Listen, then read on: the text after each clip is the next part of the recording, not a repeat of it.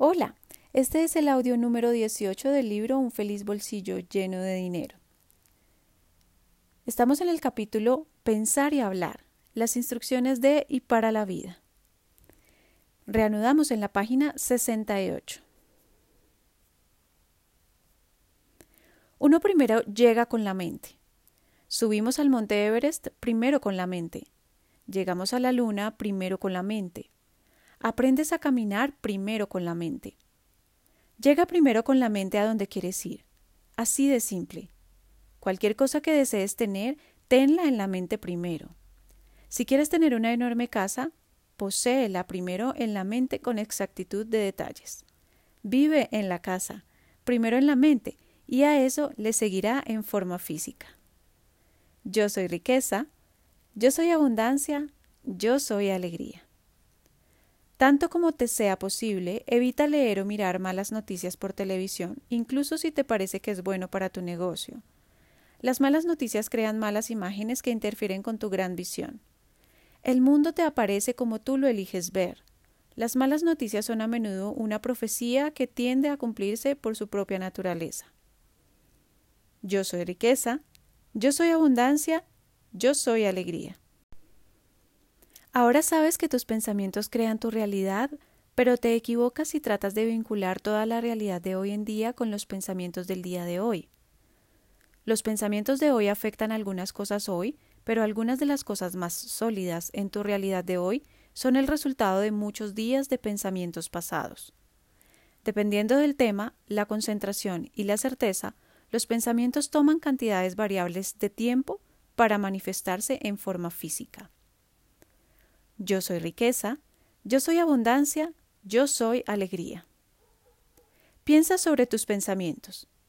Piensa en las cosas que piensas. Vigila tus pensamientos y sé intencional con ellos. Los pensamientos son eternos y para siempre. Puedes proponer y crear en el pasado casi tan eficientemente como lo haces normalmente, proponiendo o teniendo intenciones para tu futuro. La mayoría de las personas jamás consideran esta posibilidad a pesar de que es útil y poderosa. Esta capacidad se apoya en la naturaleza eterna del espíritu y en la naturaleza eterna de los paquetes cuánticos, que son los bloques constructivos del universo.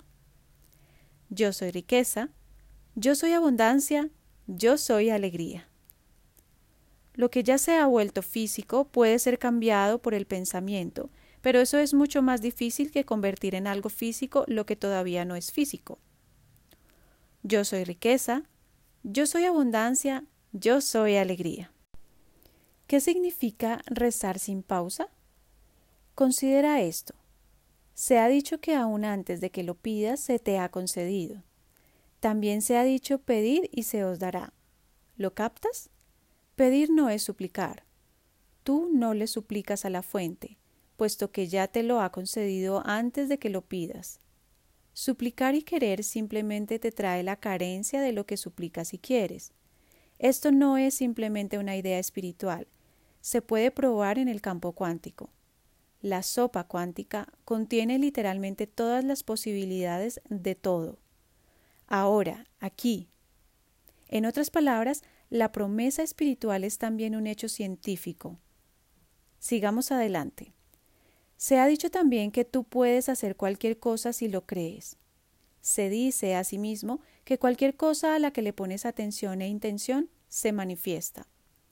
Esa es la manera en que creas cosas a partir de la sopa cuántica de energía pura, por medio de la atención, la intención y la creencia.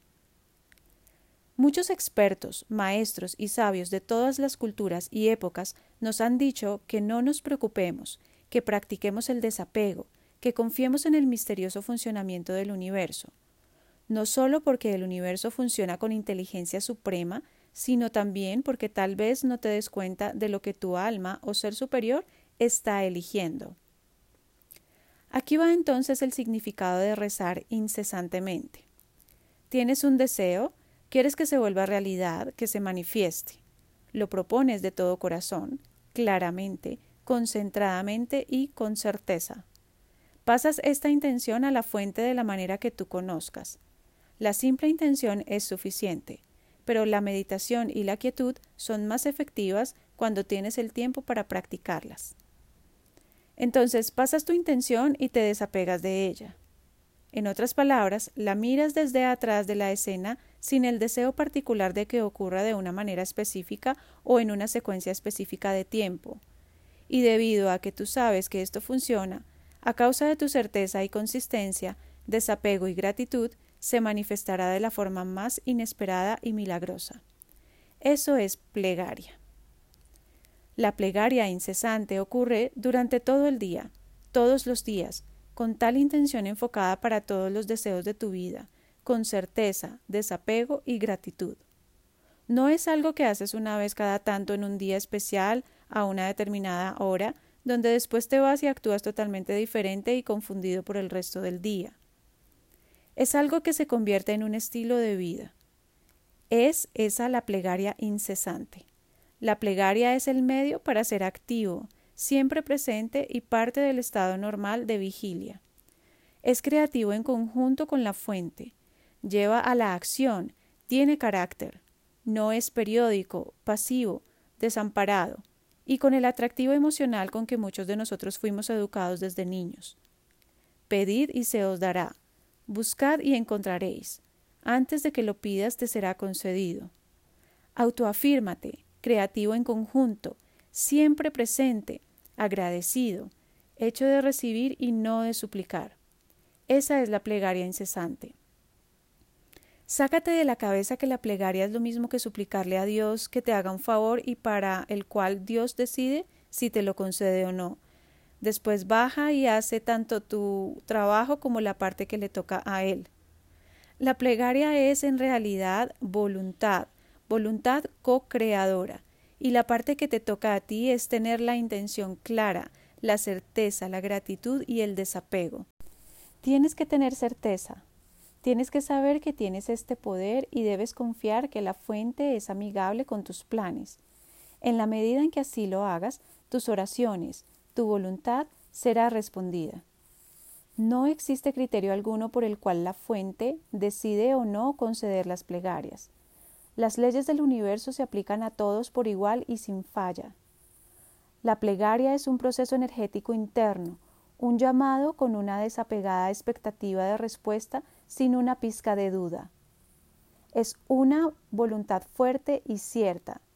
Cuando te des cuenta de que el pedido ni siquiera es necesario, que eres uno con todo lo que es, con todo lo que sea que deseas tener, con el otorgador de este deseo y el transportador de ese deseo, estarás orando de verdad y recibiendo sin falla. Dado que tus plegarias serán de gratitud pura por lo que ya se te ha concedido antes de que lo pidas, la solicitud no es necesaria. Simplemente sea agradecido y sonríe. Yo soy riqueza, yo soy abundancia, yo soy alegría. Juega sin cesar, diviértete con la vida. La vida es alegría. La esencia de la vida es alegría. Donde hay alegría, la creación es abundante. Es más fácil crear riqueza donde hay alegría, y la alegría le da significado a la riqueza. Yo soy riqueza, yo soy abundancia, yo soy alegría. Lo que piensas en la mente y sientes en el corazón es en lo que te conviertes. Yo soy riqueza, yo soy abundancia, yo soy alegría. Todo lo que ves a tu alrededor fue la idea de alguien. Mira alrededor tuyo. Nada puede existir antes de existir primero como la idea de alguna mente. Yo soy riqueza, yo soy abundancia, yo soy alegría. El hombre se convierte en lo que piensa. La Biblia. Yo soy riqueza, yo soy abundancia, yo soy alegría. Tu mente es infinita. Yo soy riqueza, yo soy abundancia, yo soy alegría. Dejando constantes todas las demás variables, un individuo o sociedad se volverán ricos y felices en la medida que tengan pensamientos positivos y grandiosos. Bien, ya hemos cubierto otro bloque constructivo. Sabes cómo pensar y hablar de la manera correcta para la creación de la riqueza tenemos que cubrir un paso más en el campo del pensamiento. Vimos cómo funcionan las imágenes. Las imágenes son un aspecto del pensamiento. Luego continuamos para cubrir todo lo relativo al pensamiento mismo. Ahora veremos el último aspecto del pensamiento. Sigamos adelante.